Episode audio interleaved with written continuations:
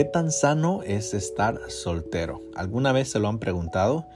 Yo creo que esa es una de las preguntas que muy pocas veces nos hacemos y que deberíamos hacernos con muchísima más frecuencia porque mucha gente, mucha gente suele creer que estar soltero es de lo más anormal del mundo, que lo ideal cuando ya creces y cuando eres mayor de edad o cuando ya tienes ese deseo sexual por buscar una pareja, ya debes estar en pareja y cuando pasas de cierta edad, por ejemplo, ya suele eh, ubicarse lo que es la soltería en un término negativo, como que está mal. De ahí el hecho de que está solterona, por ejemplo, para las mujeres, o de que está soltero y es gay, por ejemplo, para los hombres, cosas similares.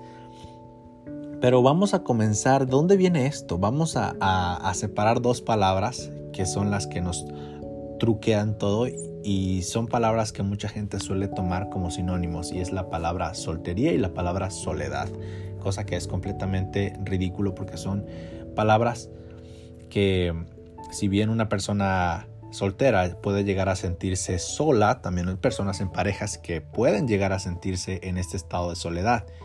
Y bueno, para los que no conocían el sinónimo de la palabra, eh, el significado, vaya, de la palabra soltero viene de solutus, que significa desatar o significa soltar.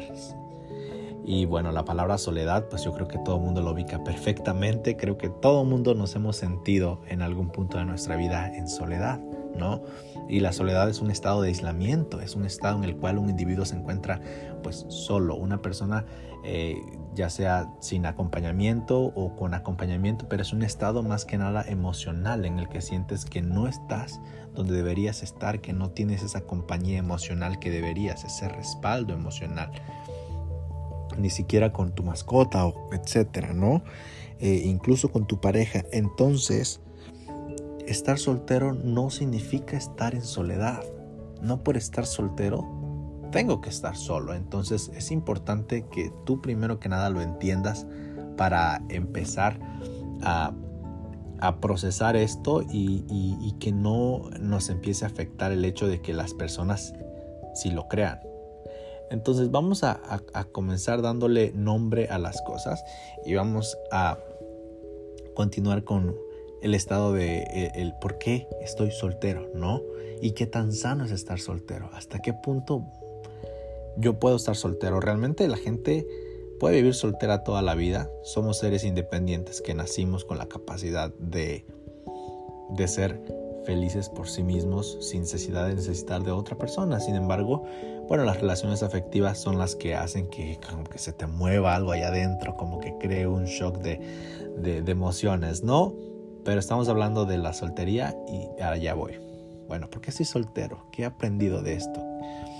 qué tan bueno puede ser el, llegar a estar soltero. Y vamos a, sacar eh, eh, el porqué, las ventajas de esto. Me gustaría que comenzáramos con la respuesta de por qué soltero. La respuesta de estar en pareja, bueno, responde a un hecho fisiológico que es pues la reproducción y el hecho de que queremos sentirnos acompañados, que nos da seguridad, etcétera, etcétera, ¿no? Que ya nos vendimos la idea de que estar con pareja es ser feliz, ¿no? Pero, ¿por qué estás soltero? ¿Por qué, debí, ¿Por qué debo sentirme cómodo, ¿no? Con este estado. ¿Por qué debo reconocer que es un estado completamente normal? Que no soy un raro por querer estar solo. Eh, porque me gusta estar solo, porque lo disfruto, porque me conozco, porque me encuentro, porque me consulto a mí mismo, por ejemplo, las grandes decisiones, las decisiones importantes. Y ojo, no estoy diciendo con esto que, que yo tenga que hacer a, a un lado el resto del mundo y solamente ser egoísta conmigo, ¿no? Me emociona, por ejemplo, la idea de lograr mis objetivos y de tener la libertad de alcanzarlos sin tener que compartirlos con alguien. Y está bien, tengo ese derecho. Tengo el derecho, por ejemplo, de estar bien conmigo, de sentirme en ese estado de homeostasis, de paz, ¿no? En el que, en el que me siento como en balance y que mis emociones no están desbordadas, ¿no? Que está padre cuando estás en ese proceso de enamoramiento, pero también cuando no lo estás está bien, ¿no? Ese amor propio, esa etapa de introspección, de ver dentro de mí, de reconocer mis errores, de ver en qué he fallado antes, por ejemplo, de ver qué he hecho mal, en qué puedo mejorar, cómo puedo hacerlo. Entonces es ahí donde empiezas a trabajar en ello. Es ahí donde la soltería empieza a surtir ese efecto positivo y empiezas a ser un mejor hijo, un mejor amigo, un mejor hermano, un mejor ser humano.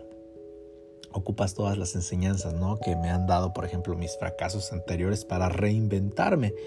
Por ejemplo, mis relaciones anteriores es ese tiempo para yo analizar en qué la regué yo, ¿no? Porque también ese, el hecho de reconocer que no somos perfectos es el primer paso, ¿no? Para empezar a salir de ahí y empezar a transformarme. Es ese el estado en el que vamos a trabajar, en el estado de la transformación para buscar la mejor versión de mí, de no saltar en pareja en pareja, ¿no?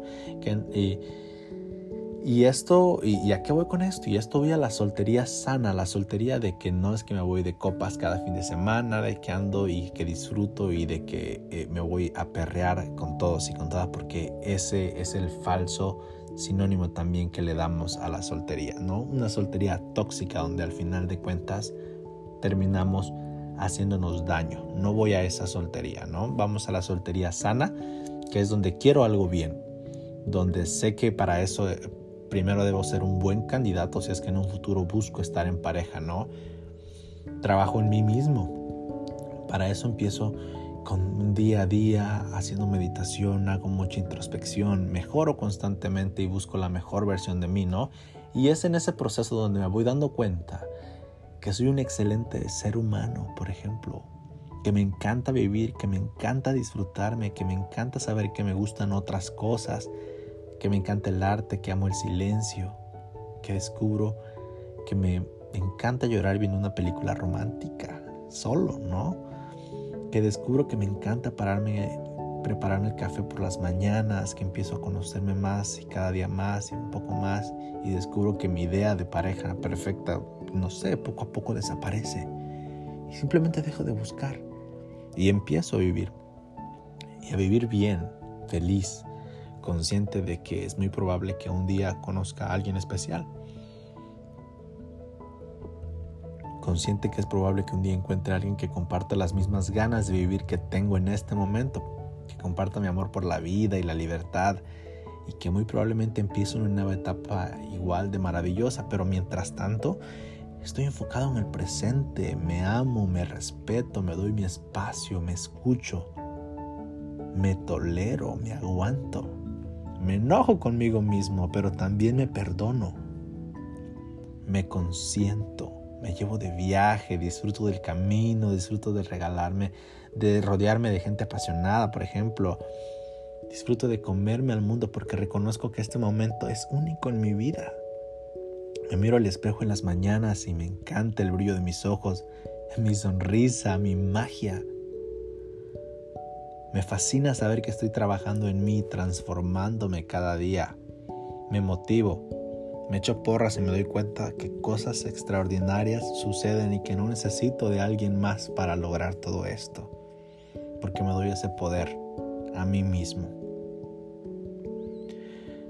Me transformo día con día en un ser de luz, por ejemplo. Soy un ser de mucha paz y de mucho amor y lo reconozco. Entonces es ahí donde empiezo a surgir efecto, empiezo a transformarme, a convertirme en mí mismo, en la mejor versión de mí, ¿vale? En alguien que comparte, que vive, que sueña, que disfruta, en alguien que se ama a sí mismo, que se valora, que se da su lugar en el mundo, alguien que encontró una manera de vivir y estar en paz, alguien que avanza pasos agigantados, ¿no?